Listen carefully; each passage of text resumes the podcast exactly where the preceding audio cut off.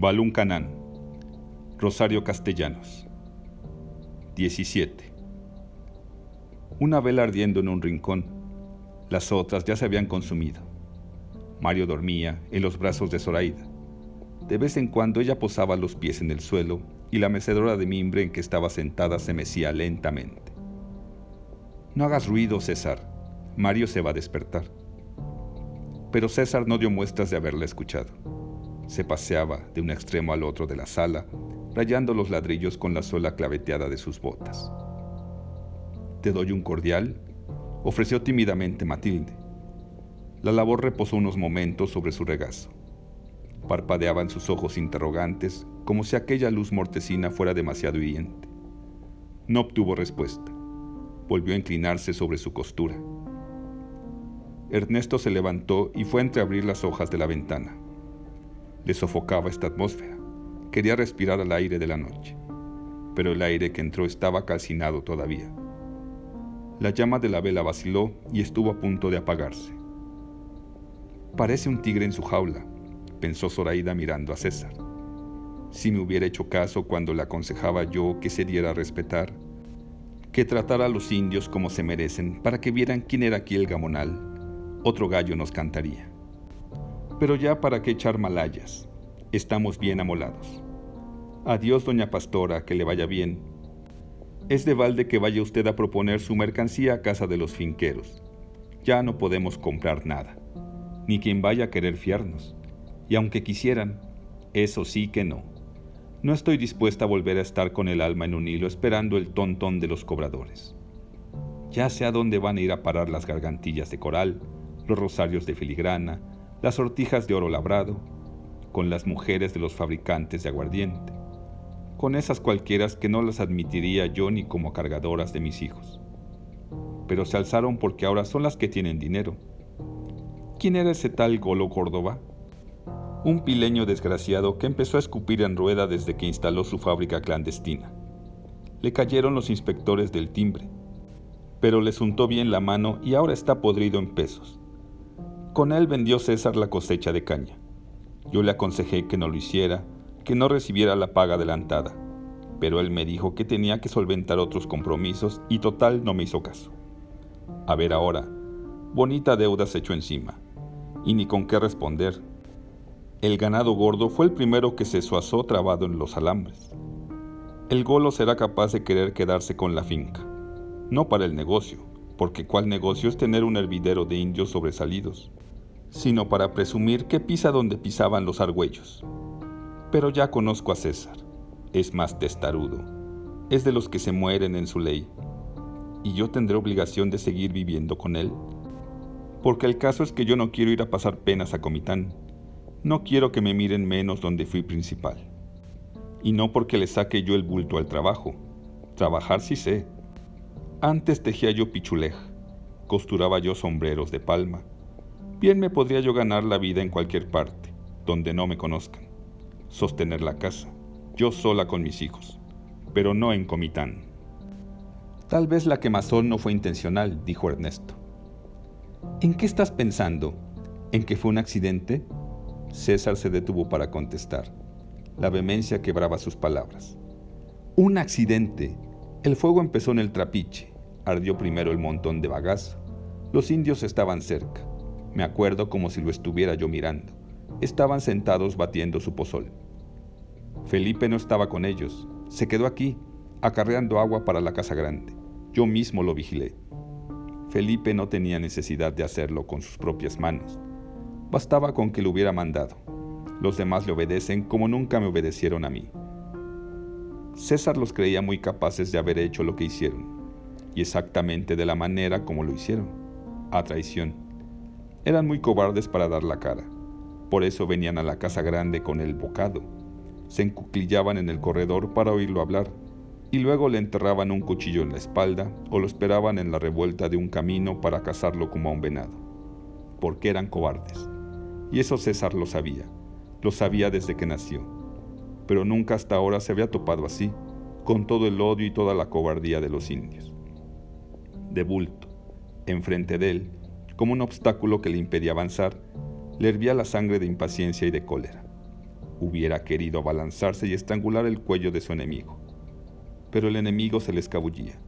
Jugaba con su rabia desapareciendo, tomando otra figura, irritándolo más con su inconsistencia de humo.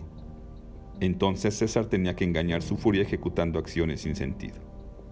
No le había bastado correr todo el día dando órdenes, luchando por apagar el incendio. Quedó ronco de tanto gritar. Los músculos le dolían por el esfuerzo. Pero el cansancio no era suficiente para mantenerlo tranquilo. Intentó dormir, cerró los ojos y un minuto después volvió a abrirlos, barajustado, y miró a su alrededor, tenso, a la expectativa, dispuesto a defenderse. No podía siquiera sentarse y estar quieto. Le cosquilleaban las plantas de los pies, la palma sudorosa de las manos. Tenía que moverse. Caminaba de izquierda a derecha, de un extremo al otro de la habitación, contando los ladrillos, evitando pisar encima de las junturas, proyectando una grotesca y descoyuntada sombra. Y cada vez que miraba a su mujer, sorprendía en sus ojos un ruego mudo. Por favor, silencio. Consideración para el sueño de Mario. Consideración. Si César no lo tuviera, ¿desde qué horas habría sacudido por los hombros a aquel niño enclenque? Lo habría despabilado bien para que se enterara de lo que había sucedido. Esta es tu herencia, le diría. Aprende a defenderla porque yo no te voy a vivir siempre. César quería ser de su hijo un hombre y no un anguilón como Ernesto. A la edad de Mario, él, César, ya sabía montar a caballo y salía a campear con los vaqueros y lazaba sus becerritos. Hubiera querido que su hijo lo imitara, pero Zoraida ponía el grito en el cielo cada vez que hablaban del asunto. Trataba a su hijo con una delicadeza como si estuviera hecho de alfeñique. Claro, como ella no había sido ranchera, no quería que Mario le saliera ranchero. Hasta estaría haciéndose ilusiones de que iban a mandarlo a estudiar a México. Sí, cómo no. Para que le resultara una laja como el famoso hijo de Jaime Robelo, que nos sale ahora con la novedad de que los patrones somos una rémora para el progreso y que deberían arrebatarnos nuestras fincas. Solo falta que nos dejemos creen que unos cuantos gritos bastan para asustarnos. Y no saben que estamos cansados de velar muertos. De situaciones más apuradas hemos salido con bien. Yo sé que otros en mi lugar no se tentarían el alma, y el tal por cual de Felipe estaría estas horas amaqueándose en la ceiba de la majada, con la lengua de fuera. Pero no me quiero manchar las manos con sangre, ni hacerles un mártir a los alzados. Más vale andar con cautela y apegarse a la ley como hasta ahora. ¿Acaso les estaba yo pidiendo baldío estos infelices indios cuando los llevé al cañaveral? Pensaba yo pagarles lo justo, no el salario mínimo. Estaba loco el que lo discurrió, lo justo. En vez de obedecer por la buena, se me sentaron como mulas caprichudas. Y es que creen que estoy solo, que no tengo quien me apoye. Y ellos sí, su Gonzalo Ultrilla. Yo también tengo mis valedores, para no ir más lejos, ahí está el presidente municipal de Ocosingo, que es mi compadre. En cuanto yo le eche un grito, ya me está mandando la gente que yo quiera para que me ayude. Qué chasco se van a llevar estos desgraciados indios cuando se vean amarrados codo con codo, jalando para el rumbo de la cárcel. Porque lo que es yo, no me voy a quedar chiflando en la loma del sosiego después de que se quemó el cañaveral. Se tiene que hacer una averiguación y el responsable será castigado no se pierden así nomás miles de pesos. Ni les voy a salir a mis acreedores con el domingo 7 de que no puedo hacer frente a mis compromisos porque hubo un accidente en mi rancho. Tengo que cumplir, o aguantar que me refrieguen, en el merito patio de mi cara que soy un informal. Y eso no lo ha aguantado ningún argüello, ni siquiera Ernesto. Por lo pronto, la única solución es ir a Ocosingo. Pero, caray, no me arriesgo a dejar tirada la finca estando como están los ánimos de estos salvajes. Porque si en mi presencia se atrevieron a hacer lo que han hecho, cuando vean que no hay respeto de hombre, quién sabe de lo que serán capaces. Me da miedo también por la familia. Se han dado casos de abusos con las mujeres, y ni modo de organizar una partida con todas mis gentes. Este es asunto de hombres. Hay que ir y venir luego. Con toda la impedimenta, no llegó a Cocingo ni en tres días.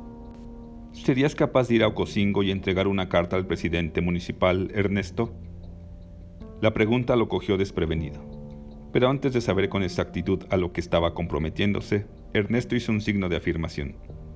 No se arrepintió, Si antes su tío no le había tolerado ni la más leve reticencia, ahora se la toleraría menos, pensando, como pensaba, que el causante de todo este conflicto con los indios era él, Ernesto. Si no se hubiera emborrachado hasta el punto de golpear a sus alumnos, los indios no hubieran protestado negándose a trabajar en la molienda. Cierto que Ernesto no había vuelto ni a oler la botella de trago desde aquella fecha, pero ya para qué, si el mal estaba hecho.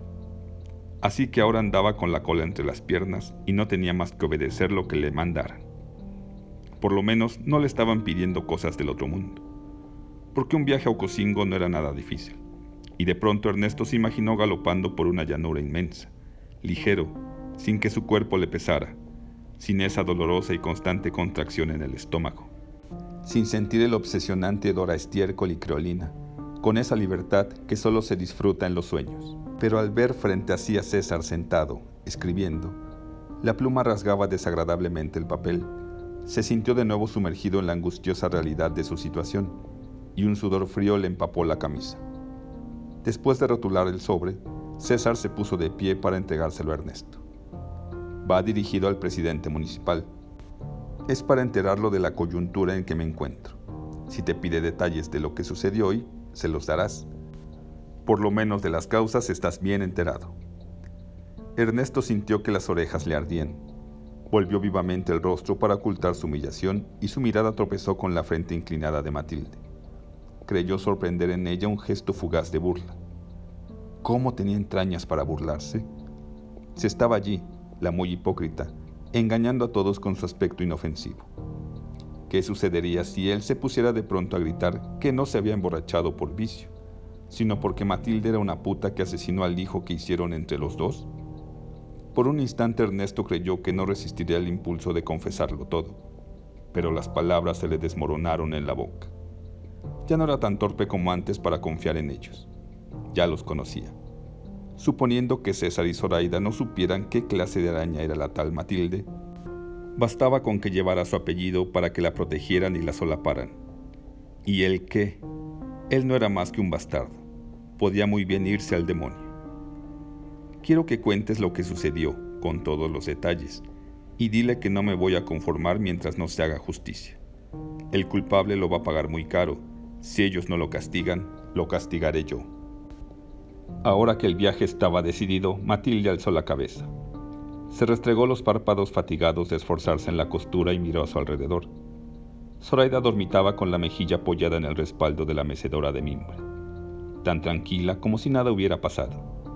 Matilde la envidiaba, porque ella, desde la estancia de doña Armantina en Chactajal, no había vuelto a probar el sueño. Apenas cerraba los ojos se le representaba la cara de aquella vieja gorda. Con su torpe expresión de malicia y de complicidad, la oía llamarla de voz y despertarla temblando de vergüenza. Esas eran sus noches, y sus días no eran más alegres. Delante de Ernesto sabía que no tenía derecho a levantar la frente. Lo esquivaba lo más que le era posible. Pero a veces, la casa no era lo suficientemente grande, el mundo entero no lo sería, se encontraban, y ella tenía que hablarle con naturalidad, fingir indiferencia para que los demás no sospecharan. ¿Cómo iban a sospechar? Tenían tal confianza en ella, y ella los engañaba, desde hacía meses, a toda hora. Y les pagaba con una burla la hospitalidad, y metía la deshonra en esta casa que se había abierto para su desamparo. Trabajaba de sol a sol para ellos, pero así hubiera podido servirles de rodillas, y eso no compensaría la confianza que les había defraudado. Entonces, como para obligarlos a sospechar, como para ponerlos sobre aviso, Matilde arriesgaba frases que estaban mal en los labios de una señorita. Aludía a hechos de la vida que una soltera debía forzosamente ignorar. Zoraida la miraba con una suspicacia que la hacía enrojecer. Se le venía, como un golpe de sangre a la cara, el gran terror de ser descubierta. ¿A dónde iría? ¿A dónde? Y este vacío, abierto frente a Matilde, la mantenía al borde de la crisis nerviosa. Una sombra en la pared, el vuelo insistente de un insecto, el repentino relinchar de un caballo, la hacían gritar, sollozar, quejarse sin consuelo. Cásate, le aconsejaba César palmeando su espalda entre cariñoso y burlón. Cásate para que dejes de ver visiones. y Matilde pedía disculpas por haberlos turbado y forzaba una sonrisa y aparentaba calmarse. Pero de pronto, otra vez el grito. ¡Ay! Zoraida despertó sobresaltada. ¿Qué cosa? Matilde había corrido hasta el centro de la sala y, temblando, castañando los dientes, balbucía. Allí, en la ventana, estaba un hombre. Zoraida y César se miraron con inquietud, y esta vez no se atrevieron a decir que Matilde había tenido una alucinación. 18. Ernesto dobló el sobre para que la carta cupiera en la bolsa de su camisa. A cada respiración suya, a cada paso del caballo, Ernesto sentía moverse la carta con un crujido casi imperceptible. Allí, en ese trozo de papel, César había descargado toda su furia acusando a los indios, urgiendo al presidente municipal de Ocosingo para que acudiera en su ayuda, recordándole, con una calculada brutalidad, los favores que le debía y señalando esta hora como la más propicia para pagárselos. Cuando Ernesto leyó por primera vez esta carta, le habían entregado el sobre abierto, pero él mismo lamió la goma delante de toda la familia y lo cerró. Solo que después, en su dormitorio, no la curiosidad por conocer el contenido, sino por saber cuál era el verdadero estado de ánimo de César, lo hicieron rasgar el sobre y sustituirlo por otro que él rotuló con su propia mano. Quedó admirado ante la energía de aquel hombre no doblegada por las circunstancias ante su innato don de mando y su manera de dirigirse a los demás, como si naturalmente fueran sus subordinados o sus inferiores. Y se entregó de nuevo, plenamente, a la fascinación que este modo de ser ejercía sobre su persona. Sentía que obedecer a César era la única forma de semejársele, y durante las horas que se mantuvo despierto, agitado, en la cama, hasta que un llamado con los nudillos contra la puerta de su cuarto le hizo saber que era el momento de marcharse. No se propuso más que reforzar aquella vehemencia escrita con su testimonio hablado. Y se palpaba ardiendo de indignación y pensaba llegar a la presidencia del presidente municipal de Ocosingo, ardiendo todavía como una antorcha de la que podía servirse para iluminar el oscuro antro de la injusticia. Pero ahora que la cintura empezaba a dolerle de tanto acomodarse al vaivén de las ancas del caballo, Ernesto notó que su entusiasmo decaía y cuando su respiración se hizo fatigosa y difícil, porque el caballo se empeñaba en subir el cerro del Chajlif, su entusiasmo acabó por fundirse en una sórdida irritación. ¿Desde qué horas estaba caminando? No tenía reloj, pero podía calcular el tiempo transcurrido desde que salió de Chactajal, antes de que amaneciera, hasta este momento en que el sol, todavía frío, todavía inseguro, le clavaba rápidos alfileres en la espalda. ¿Y todo esto para qué? se dijo. El presidente municipal no va a hacer caso ni va a mandar a nadie a que investigue el incendio del cañaveral, ni que estuviera tan de más en este mundo. Y la mera verdad es que él mismo, César, es quien busca que no atiendan sus demandas. No tiene modos para pedir. Y si yo no entregara la carta, Ernesto se imaginó desmontando frente a los portales de la presidencia y amarrando su caballo a uno de los pilares gordos y escalados. El presidente estaría dentro, a la sombra del corredor de la casa, espantando el bochorno de la siesta con un soplador de palma. Porque Ernesto había oído decir que en Ocosingo el clima era caliente y malsano. Ernesto se aproximaría al presidente con la mano extendida, sonriente, lleno de aplomo como había visto en Comitán que los agentes viajeros se aproximaban a los dueños de las tiendas. El presidente iba a sonreír, instantáneamente ganado por la simpatía y la desenvoltura de Ernesto, y él mismo iba a reconocer, con solo mirarlo, que se trataba de un argüello. Las facciones, las perfecciones como acostumbraban decir las gentes de por aquellos rumbos, lo proclamaban así.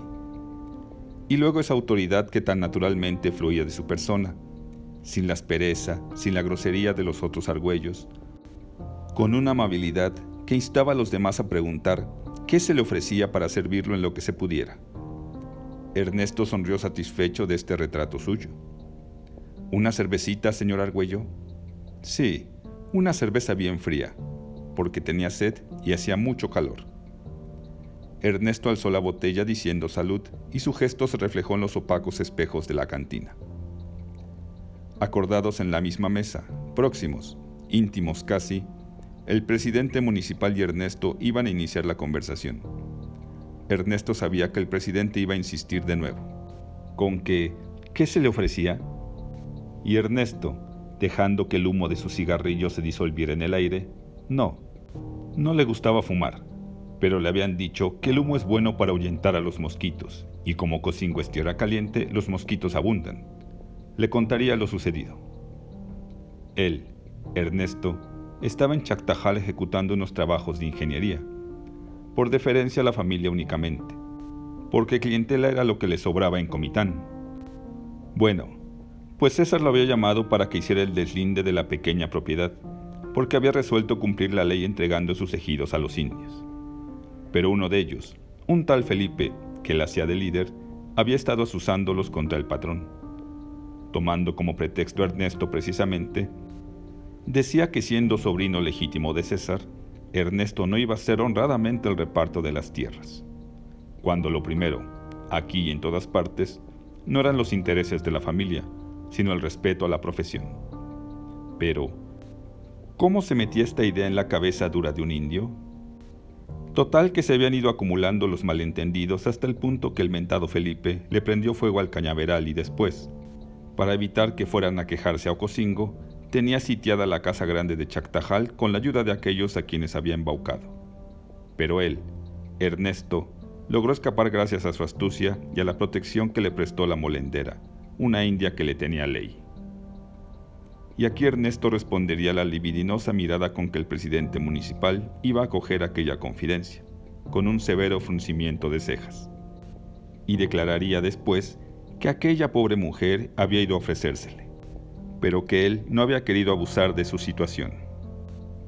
Además, las indias, aquí sí cabía un guiño picaresco, no eran platillo de su predilección.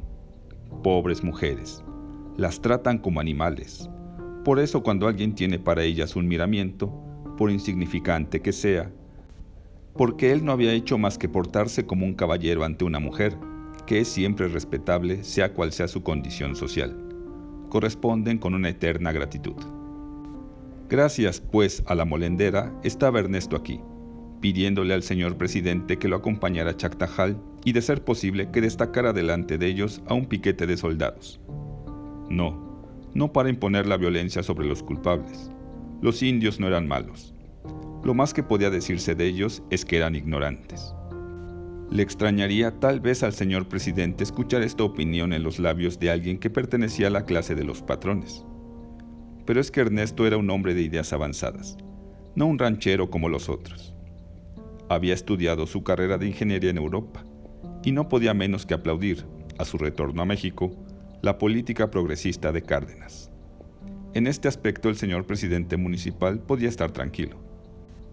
Acudir al llamamiento de los dueños de Chactajal no podía interpretarse como una deslealtad a esa política. Se le llamaba únicamente como mediador. Vencido el último de sus escrúpulos, el presidente municipal no vacilaría en acompañar a Ernesto. Con qué gusto los verían llegar a Chactajal. Él, Ernesto, les había salvado la vida y Matilde lo miraría otra vez con los mismos ojos ávidos con que lo vio llegar a Palomaría, antes de que las palabras de César le hicieran saber que era un bastardo.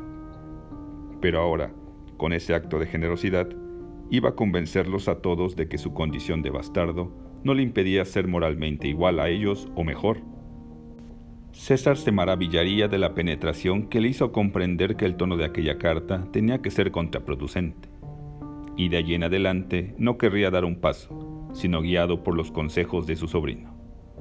Además, querría compensarle con dinero, pero Ernesto lo rechazaría, no con desdén, sino con tranquila dignidad. César, conmovido por este desinterés, haría llamar al mejor especialista de México para que viniera a examinar a su madre, porque cuando se quedó ciega, el doctor Mazariegos aseguró que su ceguera no era definitiva, que las cataratas, en cuanto llegan al punto de su maduración, pueden ser operadas.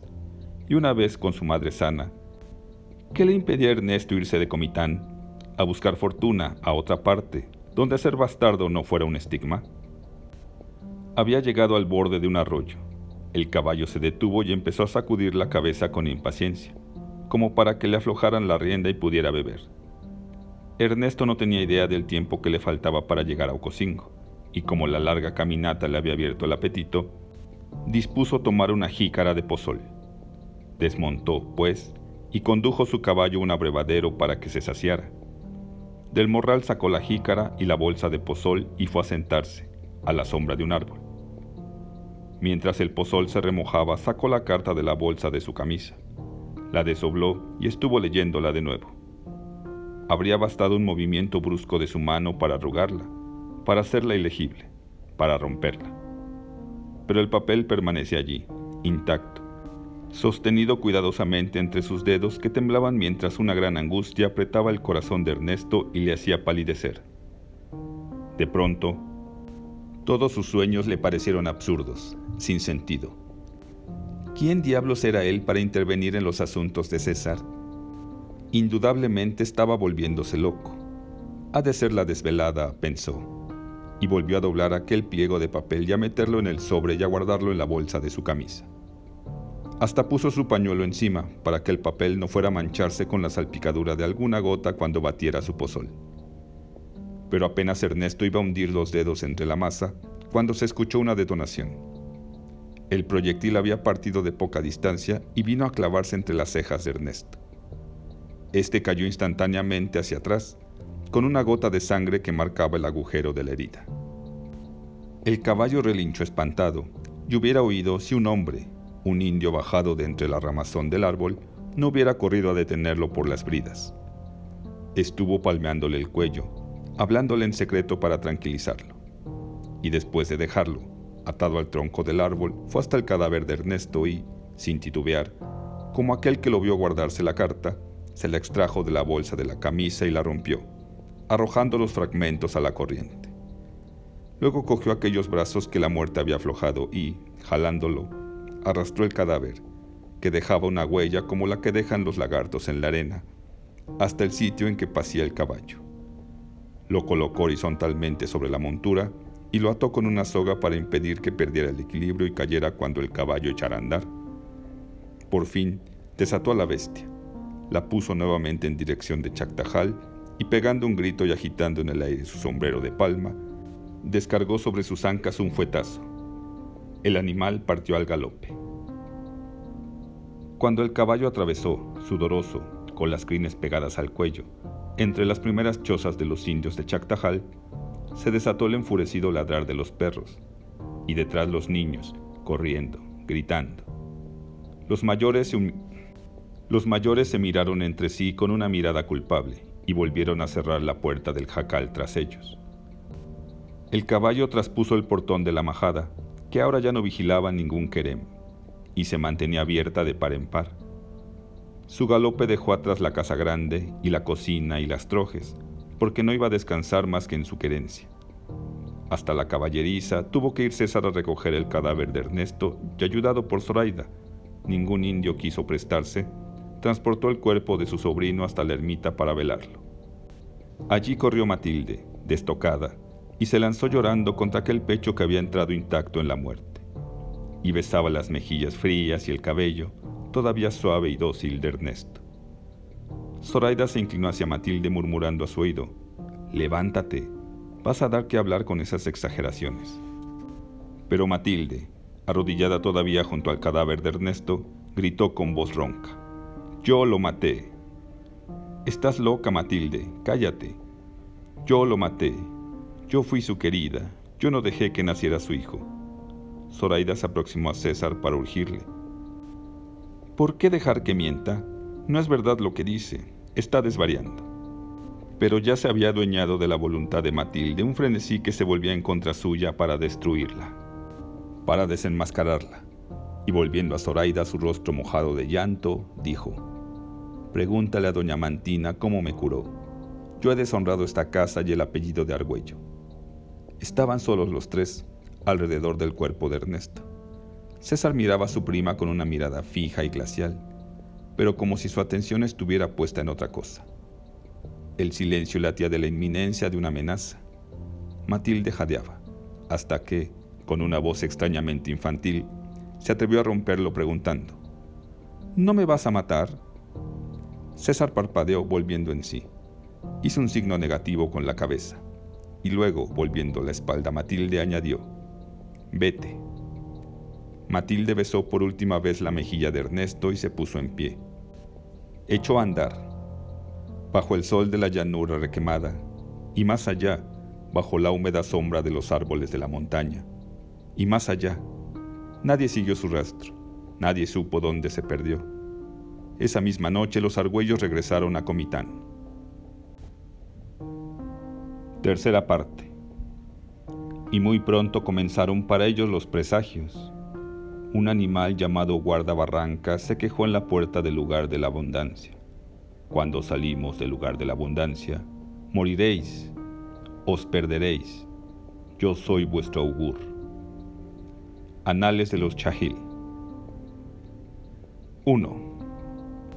Llegamos a Palomaría en pocas horas pues hoy los caminos están secos y todos viajamos a caballo. Mi padre ha espoleado el suyo hasta que le sangran los ijares. En la majada de la finca osan los cerdos.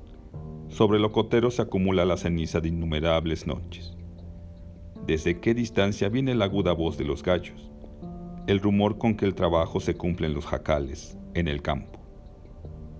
Todas las puertas, todas las ventanas de la casa grande están cerradas Desmontamos frente al corredor y nos estamos allí, llamando, sin que nadie advierta nuestra presencia.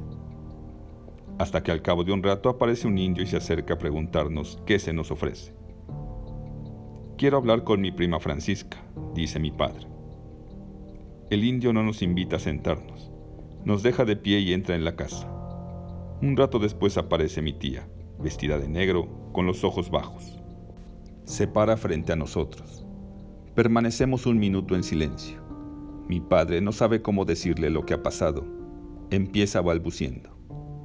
Tu hermana Matilde... Tía Francisca no le permite continuar. Ya lo sé. El Zulum se la llevó. Mi padre la mira con desaprobación. Replica. ¿Cómo puedes dar creencia a esas patrañas? No es la primera vez que el Zulum se apodera de uno de nuestra familia. Acuérdate de Angélica. Nos llama el monte algunos saben oír. Mi madre ha estado esforzándose por callar, pero la indignación puede más que ella y exclama. Delante de los niños no es prudente decir la verdad, pero Matilde la gritó sobre el cadáver de Ernesto, y es peor de lo que tú eres capaz de pensar. Yo no pienso nada, Zoraida. Soy una pobre mujer. Si nos despidiéramos ahora, tía Francisca no nos detendría, solo que mi padre no está conforme con dejar las cosas así. Cuando llegó Matilde a Chactajal y nos contó lo que estaba sucediendo aquí, no le creímos. Parecía imposible que tú, tan entera, tan cabal siempre, te prestaras a una farsa tan ridícula como la que estás representando. Tía Francisca responde, violenta y batalladora como en otro tiempo. Pero yo soy la que se queda y ustedes los que se van, los que huyen. No era Chactajal nada para defenderlo. Eso tú lo sabrás, César, cuando tan fácilmente lo abandonas. Somos de distintos linajes. Yo no cedo nunca lo mío, ni muerta soltaré lo que me pertenece. Y así pueden venir todos y quebrarme las manos, que no las abriré para soltar el puñado de tierra que me llevaré conmigo. Tú lo has dicho. Ya no nos conocemos. A un extraño no se le ofrece hospitalidad. Tía Francisca se ruborizó, dio un paso para aproximarse a Mario y a mí, pero se detuvo antes de acariciarnos. No quiero que me juzgues peor de lo que soy, César. Nos criamos como hermanos y yo te debo muchos favores. Pero los indios desconfiarían si vieran que les abro las puertas de mi casa. Nadie las ha cruzado desde hace meses. Mi padre sonríe con sorna. ¿Y dónde preparas tus filtros mágicos? ¿Y dónde aconsejas a los que vienen a consultarte? ¿Y dónde echas los maleficios a tus enemigos? Aquí, al aire libre, me parece impropio. A la brujería le es necesario el misterio. Tía Francisca temblaba de rabia. Te estás burlando de mí y no sabes que puedo hacer más de lo que crees. Ernesto... Ernesto fue asesinado, a balazos, y las balas eran comunes y corrientes, de plomo, no de maldiciones ni de malos deseos. ¿Ya descubrieron a los asesinos? Nadie los ha buscado. Y más vale que no lo hagan. Es inútil. Yo sé quién mató a Ernesto. Y sé también que mientras yo tenga en depósito la pistola con que se cometió el crimen, nadie podrá nada contra su dueño. Mi padre la mira con un reproche para el que no encuentra palabras. Girando sobre sus talones, ordena. Vámonos. Montamos otra vez. Ante nosotros se despliega suavemente una loma. Antes de dar vuelta al último recodo, yo me vuelvo a contemplar la casa que dejamos atrás. Tía Francisca está todavía en el mismo sitio, alta, vestida de negro, silenciosa, vigilada por cien pares de ojos oblicuos. 2. Con qué ansia estoy deseando llegar a Comitán para entregarle a mi nana el regalo que le traigo. Pero antes de deshacer las maletas, mi padre ha dispuesto que sea mi nana precisamente quien vaya a buscar a don Jaime Robelo, porque le urge hablar con él. Don Jaime llega y después de saludarnos pregunta, ¿qué tal les fue de temporada en Chactajal? Un desastre, responde mi padre con amargura. Los indios quemaron el cañaveral y mataron a Ernesto. Poco faltó para que también nos mataran a nosotros. Eso es lo que Cárdenas buscaba con sus leyes. Allí está el desorden los crímenes. No tardará en llegar la miseria. Es muy cómodo tener ideales cuando se encierra uno a rumiarlos, como mi hijo en un buffet. Pero que vengan y palpen por sí mismos los problemas. No tardarían en convencerse de que los indios no merecen mejor trato que las bestias de carga. Zoraida, dice mi padre, haz que nos preparen un refresco. Tengo sed. Ella obedece y sale. Don Jaime saca una bolsita de tabaco y lía un cigarrillo. Pregunta. ¿Y ahora qué piensas hacer? Luchar. ¿Cómo? Como hay que hacerlo, apegándose a la ley para que nos proteja. Otra idea brillante como la de escoger el maestro rural. Ni la burla perdonas, Jaime. No se trata de eso ahora, sino de pedir al gobierno que mande un ingeniero para que haga el deslinde de la tierra y reparta a cada quien lo que le corresponde. Para defenderme necesito, primero, saber qué es lo que la ley reconoce como mío. ¿Quién iba a decir que llegaríamos hasta este punto? Admitir el arbitraje, si los dueños somos nosotros. ¿Y sabes por qué no hemos podido conservar nuestras propiedades? Porque no estamos unidos. Cada uno trabaja únicamente para su provecho. Nadie se preocupa por los demás. Mi madre entra con unos vasos de limonada. Le ofrece uno a don Jaime. Mi padre bebe con avidez. Luego se limpia los labios con un pañuelo y dice, La pequeña propiedad es inafectable. Tenemos que exigir que se nos cumpla ese derecho. ¿Exigir? ¿Ante quién?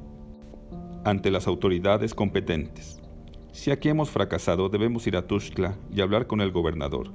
Es mi amigo y nos ayudará.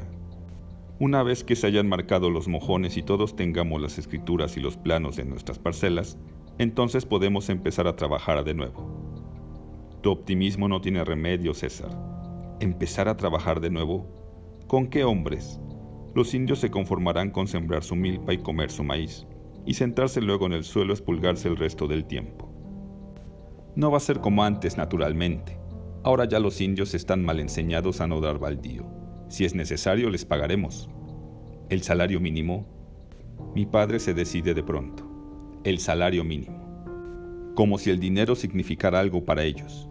Y más ahora, estando los ánimos tan enconados como están. Desengáñate, César, no cuentes con los indios para el trabajo. Aún admitiendo que tengas razón, quedan los ladinos. Podríamos engancharlos aquí. Claro que los sueldos serían más altos, y hay que agregar lo que nos costaría transportarlos de aquí a la finca. Y una vez en la finca, levantar casa para que vivan los ladinos hacer comida para que coman los ladinos, regalar ropa para que se vistan los ladinos. ¿Cuánto tiempo serías capaz de sostener ese tren de gastos? Mi padre bajó la cabeza y se quedó mirando, meditativamente, la punta empolvada de sus botas. La discusión parecía concluida. Entonces agregó en voz baja y lenta. Todo lo que me dices ahora me lo he venido repitiendo de día y de noche durante el camino. Tienes razón lo más prudente sería dejar las fincas tiradas y buscar otro medio de ganarse la vida. Pero yo ya no estoy en edad de empezar, de aprender. Yo no soy más que un ranchero. Chactajal es mío. Y no estoy dispuesto a permitir que me lo arrebate nadie, ni un presidente de la República. Me voy a quedar allí, en las condiciones que sea. No quiero vivir en ninguna otra parte. no quiero morir lejos. Por la seriedad con que había pronunciado estas palabras, supimos que eran irrevocables. Don Jaime depositó el vaso de refresco sobre la mesa. Y el único camino es Tustla. El único. Me voy mañana. Es una locura. Nadie nos apoyará ni nos hará caso. El patrón es una institución que ya no está de moda, como dice mi hijo. Tenemos que luchar, tenemos que luchar juntos. Tú irás conmigo, ¿no es verdad, Jaime? Sí. Se dieron la mano sin hablar. Salieron uno detrás del otro hasta la calle. En cuanto nos dejaron solas, mi madre, ayudada por la nana, comenzó a preparar el equipaje. Estas camisas vinieron sucias del rancho. No hubo tiempo de arreglar nada. Como salimos huyendo, apartan las camisas. Escogen lo que mi padre va a precisar en su viaje y lo que no. ¿Estará mucho tiempo lejos el patrón? ¿Quién sabe? Las cuestiones de trámite son a veces muy dilatadas. ¿Guardo estos calcetines de lana? No, mujer, Tuzla tierra caliente. Los cajones abiertos, las maletas a medio deshacer, las camas revueltas. Sobre los muebles, en desorden, las cosas. Yo aprovecho el descuido de las dos mujeres para buscar el regalo que traje. Cuando lo encuentro salgo al corredor y allí me estoy, esperando. Al rato la nana pasa frente a mí. La llamo en un susurro. Ven, tengo que darte algo. Abre su mano y sobre la palma dejó caer un chorro de piedrecitas que recogía a la orilla del río. Los ojos de mi nana se alegran hasta que me oye decir que las piedrecitas son de Chactajal.